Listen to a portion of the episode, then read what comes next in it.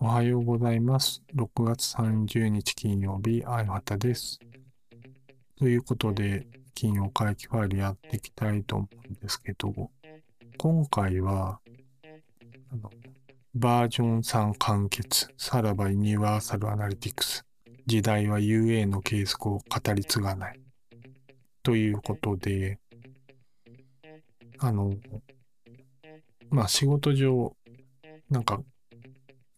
Google Analytics を触ってる人だとわかると思うんですけど、今日6月30日が Google Analytics の Universal Analytics 世代的には第3世代が計測が終わる日と言われてるんですけど、まあなので、まあ新しい新バージョンの GA4 に切り替えをまあ、せこせこやってた人も多いんじゃないのかなと思うんですけど、まあ、私もあの、ちょっといろいろとご縁がありまして、6月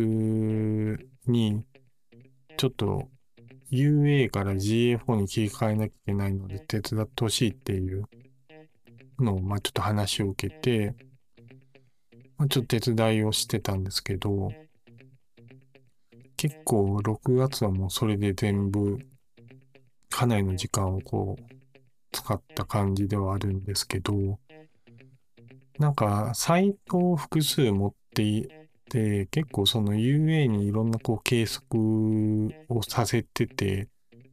単純にこう画面で見る以外にこうレポートを出したりとか、こう広告レポート出すとか、そういう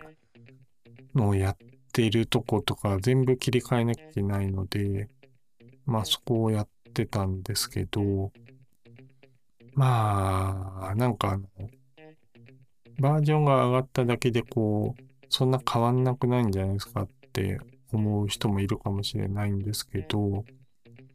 結構なんか根本的に考え方が違う仕組みになっていて、その、ユニ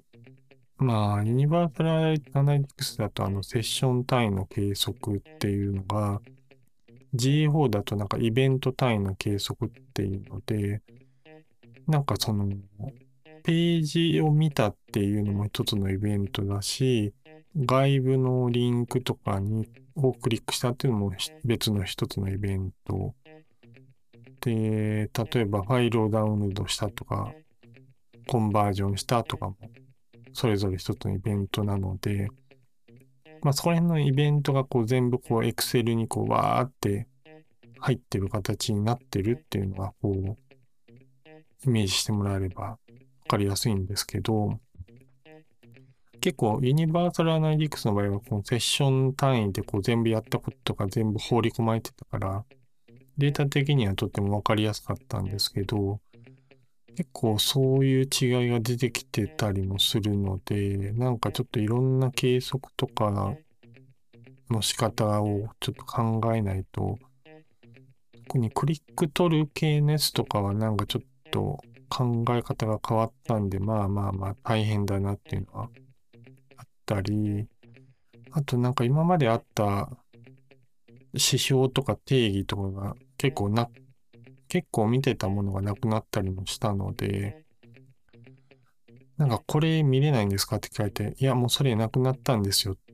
マジかみたいなやりとりが結構あったんですよね。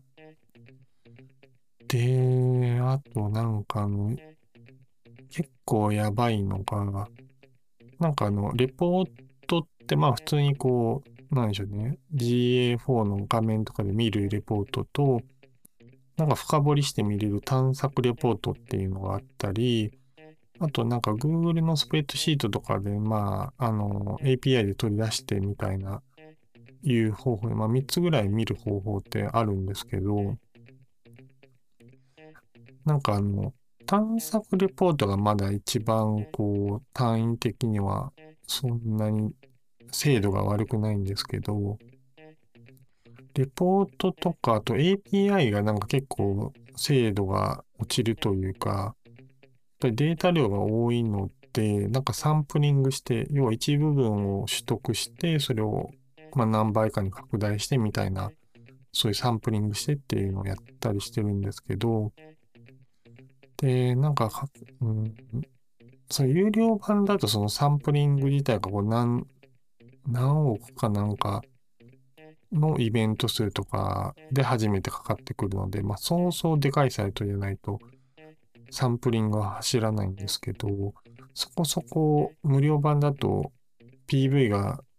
1000万超え出したりとか、そういうレベルでも、うん、サンプリング走るので、なんか API で取り出した数字と探索レポートで取り出した数字はもう全然違うんですよね。2割とか3割ぐらいとか。だからその、うん、それぐらい違うと、結構、なんでしょうね。まあ、広告系のレポートとか、その、いや準広告とか、準広告とか出してるとことかだと、もう、まあ、なんか、やっぱり求められるというか、やっぱり100%ぐらいの数字がないと、やっぱりちょっと不安なんですけど、それがなんかこう80%とか70%の数字だとなかなかね、こう、厳しいっすわ、みたいな話もあったりして、うん。ただまあなんか良くなった点とし点としては、その UA の時は、そのビッグクエリの、えー、データ送信が有料版じゃないとできなかったのが、一応無料版でできるようにはなったので、そこがまあ、100%全部、その GA4 のデータなので、まあ、それを使えば、まあ、なんとかできるかなと思うんですけど、ただ、なんかそのビッグクエリーもなんか、ちょっとまあ、本業の方でこう、ちょこっと触ることはあるんですけど、なんかこう、ちゃんと見てなかったんで、改めて見てこう、結構重要な取り出したいデータとかが全部こう、なんか謎の配列型になってるので、それをこう、一回こう、平たくしなきゃいけないんですよね。それをやんなきゃいけないから、こう自分もこう昔 MySQL とか触ってた時期はあるんですけど、なかなかこう癖が強い構造だから、それをこう、そうっすね。なんか一回平たくして取り出しやすいようにしてってしないとっていうのと、まだなんかちゃんとデータ見切れてないんですけど、なんかこう、計測とか、やっぱりまだ癖があるなって感じはしてて、うーん、なんか、なかなかそうですね。GA4、まあやばいなっていうのはちょっと思ってるんですよね。でもそう、なんかやばさで言うと一番やばいのが、その探索レポートっていう深掘りできるレポートで、まあなんか精度が高いので全然それは悪くないんですけど、まあなんかこうサンプルを作った後に、その、例えば、あの、まあ営業職の人とかに渡すときに共有をするとして、その渡したデータをこう、日付の変更とかはできないんですよね。パラメータいじるとかも本当はできればいいんですけど、なんか全部固定、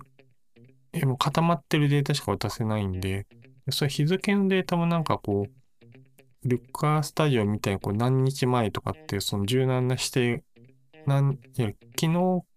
7日前から昨日までみたいな、その柔軟な指定ができない動的な指定ができないんですよね。だから、こう、探索レポートを出した後、複製してもらって自分の、要は、オーナー権限の探索レポートに書いてもらって、日付を書いてもらうっていう。だから、その、なんかじゃあこの値追加してくださいって言ったらまた作って、新しいの作って、複製してもらってとかっていう、なんか、Google が作ってるツールの割になんか全然こうユーザー体験がいけてないので、結構やばいなっていう気はしてますね。まあ、じゃあなんで GA4 に変えたかっていうのは、なんかまあいろいろプライバシー、うん、UA の場合クッキーベースで取ってたのをちょっと別で変えてるとかって話もあるので、まあ、プライバシーのところの話と関わるので、まあ、あそこら辺の対応としては新しいものに変えなきゃいけなかっただろうなっていうのは、うん。まあ、そういうのもあるんだろうなと思うんですけど。あとなんかそう、全然分かってないなと思ったのが、なんか、その、計測終了直前、だから今週ぐらいかな、今週の頭ぐらいかに、GA4 で今まであの、アンプってあの、モバイル向けのこう最適化されたこう、まあ仕組みなんですけど、それに対応できてなかったんですけど、対応しました。ギリギリ間に合いましたみたいな空気出してきて、いやいやいや、それじゃねえんだよそれじゃねえんだよ。まあ、それも残してる人もいると思うんですけども、アンプってどう考えてもオワ、オワコンだと思うのに、こう、なんかこう、なんだろうな、こう、まあまあ、計測させ、したいっていう要望はあるんでしょうけど、残してるからって。もう、もうとどめさしてアンプ終わらせろよって本当思ったんですけど、ほんとなんかアンプ対応しました。じゃあ探索レポートの日付をちょっと変えれるようにしてくれよっていうのは本当ね、本当思いましたね。マジ。はい。だからこの GA4 が出てきたこと、まあこれだけ一本になっていくってことで、いわゆるデジタルマーケティングとかのところの関わる人たちは数字の向き合い変わってくるんだろうなっていうのはちょっと思ったんですけど、なんかその、まあ、G、UA 自体がもう計測できないですっていうのは、もうすっごいうるさいぐらいこう管理画面出してたから、え、知らなかったよっていう人はいなさ、いや、どうだろうなわかんないななんか本当にスルーしてる人とかいそうだな。まあ地味にこう、PB がゼロになったみたいなのが7月1日からいそうな気はしなくもない感じがしますが。まあ、そうですね。まあ今日でもう終わりなので、UA は、まあ、さらばユニバーサルアナリティクスって感じで、はい。今日はそんなところですかね。